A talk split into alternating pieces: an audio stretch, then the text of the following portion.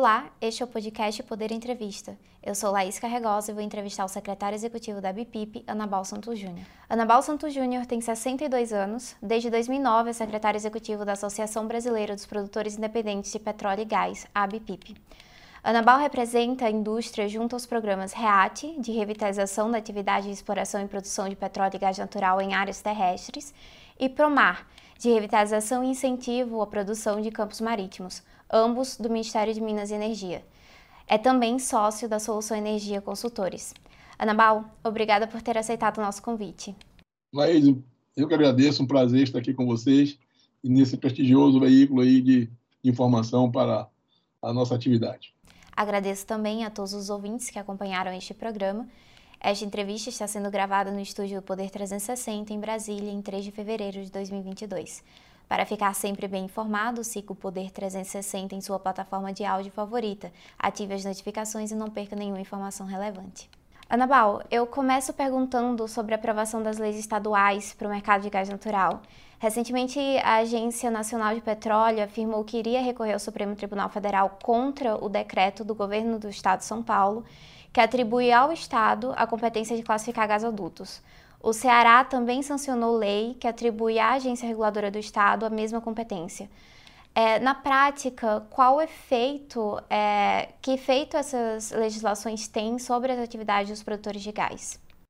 Obrigado, Laís, pela pergunta. É, na verdade, eu acho que a ANP não vai entrar contra o governo de São Paulo, vai entrar a favor do novo mercado de gás, porque é, e isso é natural que tenha, que tenha, que haja essas interpretações, porque o, o de gás é uma coisa muito recente, né? E, e a indústria é muito pujante, então ele está crescendo muito maior, do, muito mais rápido do que se pode é, é, é esclarecer todas as questões, né? Então isso é natural, digamos que não é nenhuma surpresa. O ideal é que não tivesse havido essa, essa, esses conflitos, né? Mas em havendo, é, é, o ideal é que se resolva isso de uma maneira que se não, não, não precisasse se judicializar, e eu ainda tenho esperanças que isso aconteça. Né? E aí eu aproveito e faço um apelo aqui aos agentes dessa, dessa, dessa indústria em rede, que é o gás natural, que tenhamos essa, essa, essa percepção de que é um, é, um, é um segmento novo, complexo, muitos agentes, muitas interfaces, e que a gente sempre a melhor solução é sentar à mesa e resolvê-las. E se isso não for possível, como foi o caso de São Paulo e do Ceará, infelizmente, aí a, a, a, por um princípio, digamos assim, de preservação das competências, é preciso que, que alguma atitude seja tomada. Então, nesse sentido, é, a agência agiu muito corretamente, eu acho, no, no sentido de preservar as suas competências legais e, de, e também é, defender o novo mercado de gás para que isso não gere um conflito né, que acabe trazendo insegurança jurídica e aí trazendo tudo aquilo que é danoso para a indústria, que é afugentar, é, digamos assim, é, deixando captar os investimentos né, e todas as gerações de benefícios que esse mercado pode fazer.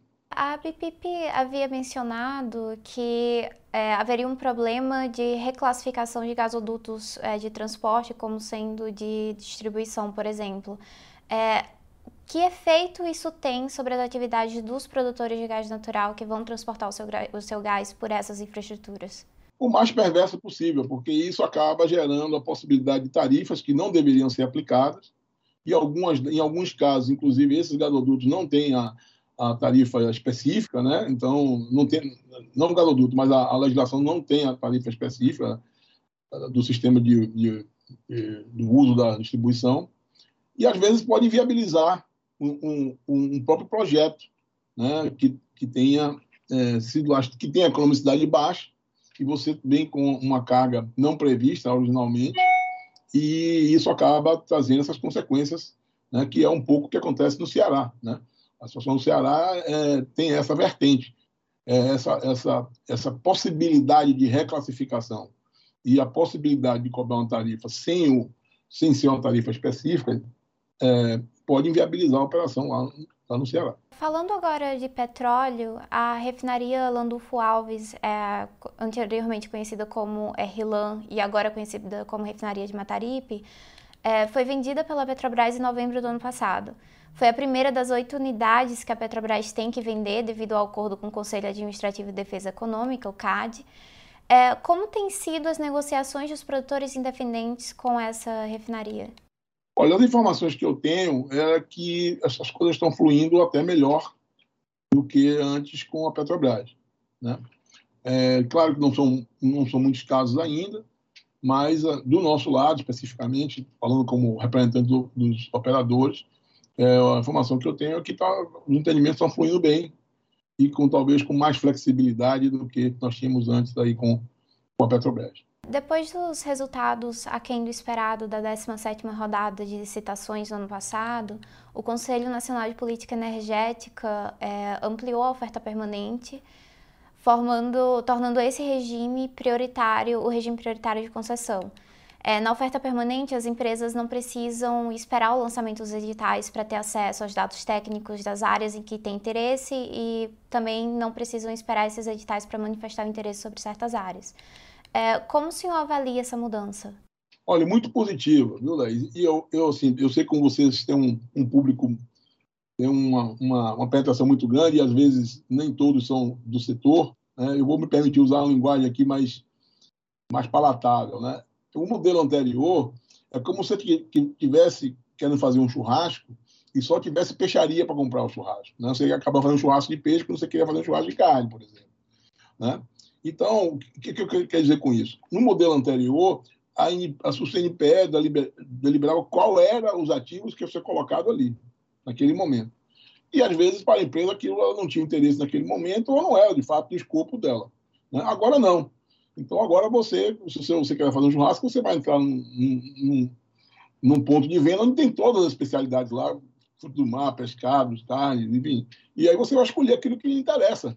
Né? E isso é muito, muito bom. Eu acho que a oferta permanente é, é uma, uma ferramenta muito inteligente, né? porque vai permitir, por exemplo, que eu possa escolher as áreas que estejam é, na vizinhança do ativo que eu já possuo, que eu já conheço, né? e a, a minha chance de sucesso aumenta nessa, nessa, nessa, nessa nova exploração. Né? Então, acho que a ferramenta é, oferta permanente é muito útil né? e muito bem-vinda. Eu acho que é uma ferramenta inteligente e acho que tem, e, uh, o governo acertou na medida em que ele colocou ela como uma, uma, uma, uma medida prioritária, assim, né, no sentido de fazer. E tem até a expectativa disso evoluir para até para o, o pré-sal, né? Então, eu acho que isso é, é bem-vindo. Quais são as expectativas da BIPIP para o terceiro ciclo da oferta permanente? A BIPIP não tem nenhuma porque ela não compra campo nenhum, né? Mas é assim, e claro que temos muitas empresas que estão habilitadas lá, né? E brincando com você, mas é, esse assunto normalmente as empresas não comentam muito, né? É, com ninguém, né? E, e, eu também não tenho muita informação quais são quais são os reais planos das empresas que se habilitaram na terceira terceiro ciclo. Eu acho que nós temos nós estamos vivendo um momento é, na indústria peculiar, né? E essa, esse ciclo vai competir um pouco ainda com esses ativos da venda do investimento da Petrobras, que infelizmente isso, isso poderia ter sido planejado para andar juntos, fazer um calendário, que as coisas não não competissem uma com a outra, né? Eu sei que já está quase terminando, mas ainda tem alguns ativos que aí têm a possibilidade de ser de ser relicitados, né? Então, é, pela Petrobras. Então, isso tudo acho que acaba é, também trazendo consequências danosas. Além disso, tem todo um, um, um entorno da atividade de petróleo que está que tá causando principalmente nesse final do ano e começo, muita insegurança, né? Então surgiu aí é, a própria legislação estaduais criaram um cenário relativamente ruim para investimento. Tem agora um, um PL que, que, pretende taxar a exportação de petróleo, que é algo que é, é inconcebível praticamente. Né? A gente tem experiência disso aqui no Brasil. A Argentina tem a experiência que foi um fracasso essa, essa iniciativa de taxar o petróleo, né? E, e recentemente o, o governador Cláudio é, lá do Rio, teve uma, medida muito, muito sábia, que ele vetou aquele projeto que pretendia cobrar uma taxa de fiscalização na atividade de petróleo. Né? Então, todas essas coisas também acabaram contaminando um pouco é, o, o, entorno do setor petróleo.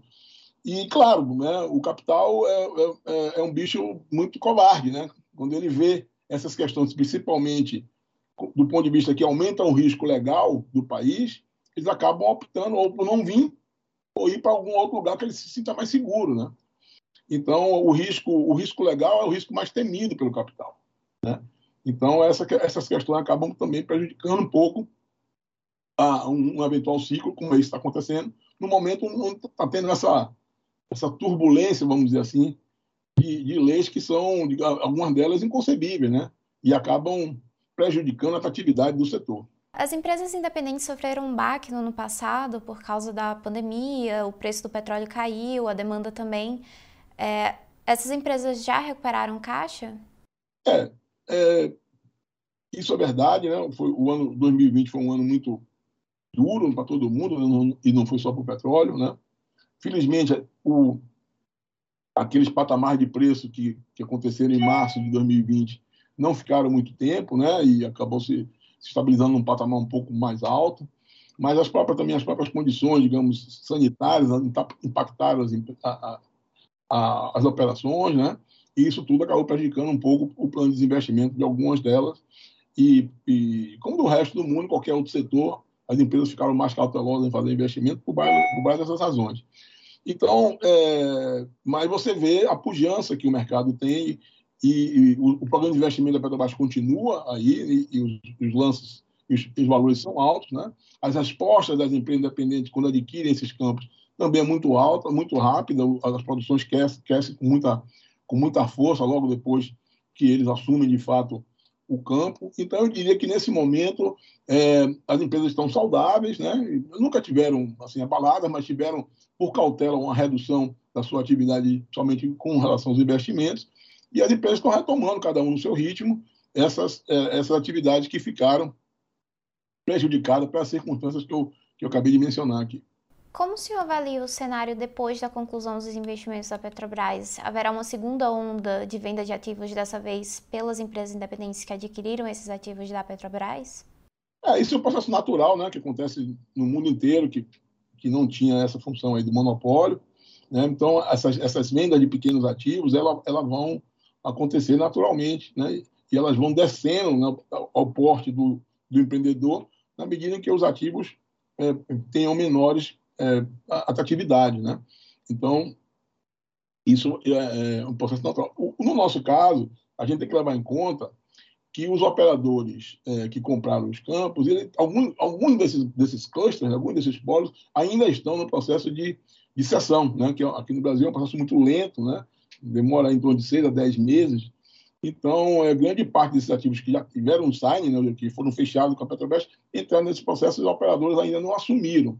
Então, à medida, uma estimativa que eu faço é que a partir do momento que a operadora assume esses, esses campos, ela vai ter aí uns dois ou três anos para ela conhecer um pouco melhor o campo, reativar os, os campos, os poços que, que têm é, é os, os famosos low hang fruits, né, ou seja, que estão mais à mão e são mais baratos, é, e a partir daí eles vão melhorar o, o conhecimento do, do reservatório e selecionar aqueles projetos que são pequenos para o suporte dela, né, e, a partir das linhas de corte que ele estabeleça, e naturalmente isso vai fluir para uma venda para empresas menores, e aí vamos ter cada vez mais dinâmica e cada vez mais, digamos assim, alongando a vida útil desses ativos. Essa reavaliação de portfólio é, está relacionada também ao momento que a gente está vivendo, como por exemplo é, os debates sobre transição energética, descarbonização é, e também a situação de caixa das empresas? Eu acho que não, isso é um processo natural, né? É, e aí eu estou falando de maneira geral, pode ser que tenha uma situação aqui e lá, né? Mas isso, é, de uma maneira geral, não tem nenhuma relação nem com a transição energética e nem com problema de caixa. Eu acho que as empresas hoje não, não têm, a grande maioria delas não tem problema de caixa, né? E, e, e a transição energética, para a gente, é uma coisa muito o nosso papel na transição energética é muito claro. Né? E até legal sua pergunta, porque, veja, a gente não pode comprar soluções é, que são estabelecidas para a realidade diferente da nossa.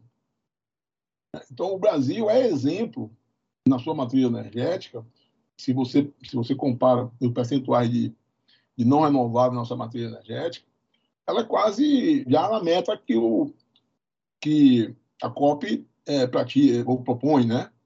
A EIA, lá, o, inclusive o diretor-geral, já disse isso, que o Brasil está bem posicionado nesse aspecto. Então, é, se você olha, olha, também o nível de emissões, você vai ver que a atividade de produção de petróleo, atividade em si, de AIP, ela praticamente, a emissão dela é praticamente zero. Né? o petróleo, a energia, entra no o tal de combustíveis fósseis, entra nessa, nessa margem, muito mais para a questão dos combustíveis e a utilização dele na, na, na mobilidade urbana. Mas ainda assim não é o principal, no Brasil, não é o principal emissor de gás de efeito estufa. Né? Acho que o nosso número né, é em torno de 19% de energia como um todo, mas existem outras atividades, o uso da terra, por exemplo, que, que são muito mais, muito mais emissores. Né? Então, considerando tudo isso, e o petróleo, ele não é só combustível. Né? O petróleo está praticamente na vida, no cotidiano da vida das pessoas. Então, de uma maneira ou de outra, o petróleo vai fazer parte da vida das pessoas, muito mais do que esses horizontes de 2050 que, que se trabalham aí. Então, nós, como produtores independentes, né, a nossa contribuição de produção no Brasil é, é relativamente pequena. Né? Nós estamos hoje produzindo em torno de 200 mil barris, e se nós expandirmos, vão ser como 300 mil barris, 400 mil barris, que ainda é pouco em relação aos 3 milhões e 4 milhões que o Brasil vai, vai produzir em breve. E o mundo precisa de petróleo. Né? Então, se nós mudarmos todas as, toda a, a, a, a nossa frota de, de, de, que demanda combustíveis fósseis, a gente vai usar petróleo em, em outras coisas. Né? Aqui, no ambiente que você está, tem muito petróleo que está aí. Aqui onde eu estou, tem muito petróleo que está aqui, né? no componente de, de, de equipamentos, de, de até do, da indústria alimentícia, e por aí vai. Então, a nossa, a, nossa, a, nossa, a nossa visão nesse sentido é, nós, claro, que não estamos aqui sendo negacionista de nada, nós temos uma missão, é uma missão de todos, né? de todo cidadão no mundo inteiro fazer essa, essa avaliação, e, claro, aquilo que pudermos descarbonizar, iremos descarbonizar, e tem espaço para isso. Aquilo que não for possível na nossa atividade, a gente vai compensar com crédito de carbono, que ajuda também é, duplamente, porque cria fonte de financiamento para atividades que são é, contribuem para o net zero, é, e vamos continuar produzindo petróleo porque o mundo precisa de petróleo, não é só para combustível, que petróleo é, tem a sua função final. Eu vou voltar a algo que o senhor mencionou anteriormente sobre os desinvestimentos da Petrobras, essa etapa de conclusão do, do cronograma de desinvestimentos da Petrobras. É, o cenário eleitoral afeta as expectativas dos produtores independentes em relação à continuidade da política de, de desinvestimentos da Petrobras? Olha, é, eu espero que não. Né? Acho que o Brasil já tem uma maturidade, independente do candidato, que a gente nem conhece quais são, ainda tem alguns pré-candidatos já estabelecidos, mas a gente não tem um cenário definido ainda. Né? E, e eu acho que seria uma, uma grande, é, um grande erro do Brasil ter um retrocesso nesse, nessa política de desinvestimento, porque os avanços que nós já conseguimos mostrar, é, demonstrar que demonstra, demonstram que essa iniciativa foi muito, muito muito exitosa da Petrobras. Né? Recentemente, a Petrobras eh, publicou uma, uma, matéria dizendo que aumentou a sua, as suas reservas, né? e ela já abriu mão disso. Portanto, se aumentou as reservas dela do pré-sal, né, onde ela está focada, as reservas também do onshore e do, do ambiente offshore maduro, vamos dizer assim, os campos marginais, águas rasas, também aumentaram a partir, a partir da, da intervenção das empresas independentes. Né? Então, na, na, área que nós atuamos, todos os ativos, todos, sem exceção, aumentaram e aumentaram muito a produção. Né? Recentemente teve lá o Fórum Potiguar, com a presença do, do, do, secretário Rafael Bastos, e ele colocou claramente, portanto, eu estou apenas reproduzindo aqui, que a produção, a produção cresceu 300%. Né? A gente está aumentando a vida útil desses campos, já tem vários contratos que tiveram a sua vida, eh, o seu prazo estendido, né? e isso a ANP cobra investimento, e mais investimento, além de ser mais produção e possibilidade de maior reserva serem encontradas e serem renovadas, é emprego. Né? A gente tem hoje uma atividade, o setor petróleo é uma atividade que tem um potencial de ação de emprego muito grande. Pra, segundo dados do BNDES, para cada, cada, cada emprego direto, a atividade petróleo gira, gera nove empregos indiretos e 42 pelo efeito renda. Principalmente porque os nossos empregos são de qualidade, tem uma média salarial cinco vezes maior do que a média nacional.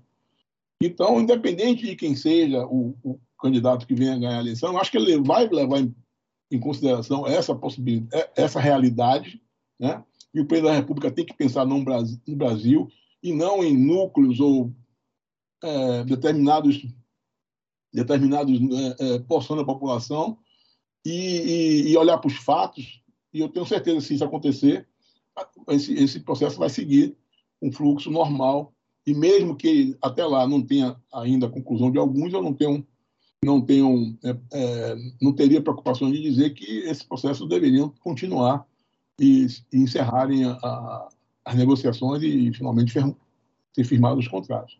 Sobre o projeto Poço Transparente, o Ministério de Minas e Energia determinou no final do ano passado que o edital fosse publicado em até 90 dias. O objetivo do projeto é gerar informações sobre a exploração de não convencionais. Esse tipo de recurso é geralmente explorado pela técnica de fraturamento hidráulico, proibida em alguns estados. Quais são as perspectivas para a exploração desses recursos no Brasil? Bom, eu, eu tenho também um outro assunto que eu acho que espero que o, o bom senso prevaleça, né? é, o, o Transparente é o primeiro passo de uma longa caminhada na tentativa de, de estabelecer as, as, operações não convencionais no Brasil. É, recentemente, a BIPIP, a BIPIP tem um programa chamado BIPIP Nova, e eu convido aí os seus pessoas que nos, nos assistem agora a visitar lá o, o LinkedIn da BIPIP ou, ou o canal do YouTube, e vocês podem ver que nós fizemos um, um, um webinar com o pessoal que cuida de vaca morta é, lá na Argentina. E você vê a dimensão e a pujança e a possibilidade de geração de, de renda, de emprego é, na atividade de vaca morta é uma coisa impressionante. É, e, e, portanto, eu acho que o Brasil não está na condição de abrir mão desses investimentos, porque nós temos aí 13 ou 14 milhões de pessoas desempregadas, e isso é um, um eu acho que, talvez, do ponto de vista ambiental, também é, não se consegue. Acho que algum dos ministros aí, não lembro quem comentou isso, mas é, quem está na miséria ele não pode, não, não ele está ele, tá tão preocupado com a sua sobrevivência que ele não pode ter nenhuma, não tem espaço para preocupação ambiental e aí, portanto, usa lenha, diz, é, enfim, tem uma, série de procedimentos que são justificados pela condição que ele tem, né? inclusive que afronta a dignidade humana. Então, acho que a gente tem a obrigação de, pelo menos, conhecer, né? eu acho que o Pulso Transparente traz essa vertente de a gente conhecer como é, como é que essa operação funciona.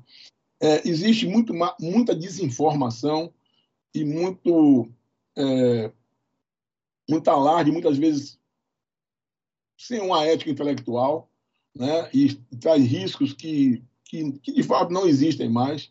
As operações não convencionais elas estão, do ponto de vista técnico, dominadas, né? O risco dela não é diferente de um risco de qualquer outra operação uh, convencional, por exemplo. Né? E acho que isso é, é uma oportunidade que o Brasil deveria, pelo menos, ter a chance de conhecer e a população tomar decisão. Ou seja, a, gente, a partir do momento que a gente tenha o conhecimento, isso vai ser tratado nas instâncias legais para que se tome a decisão final, né? para, que, que a gente possa também é, tomar a melhor decisão a partir desses resultados do Pulso Transparente.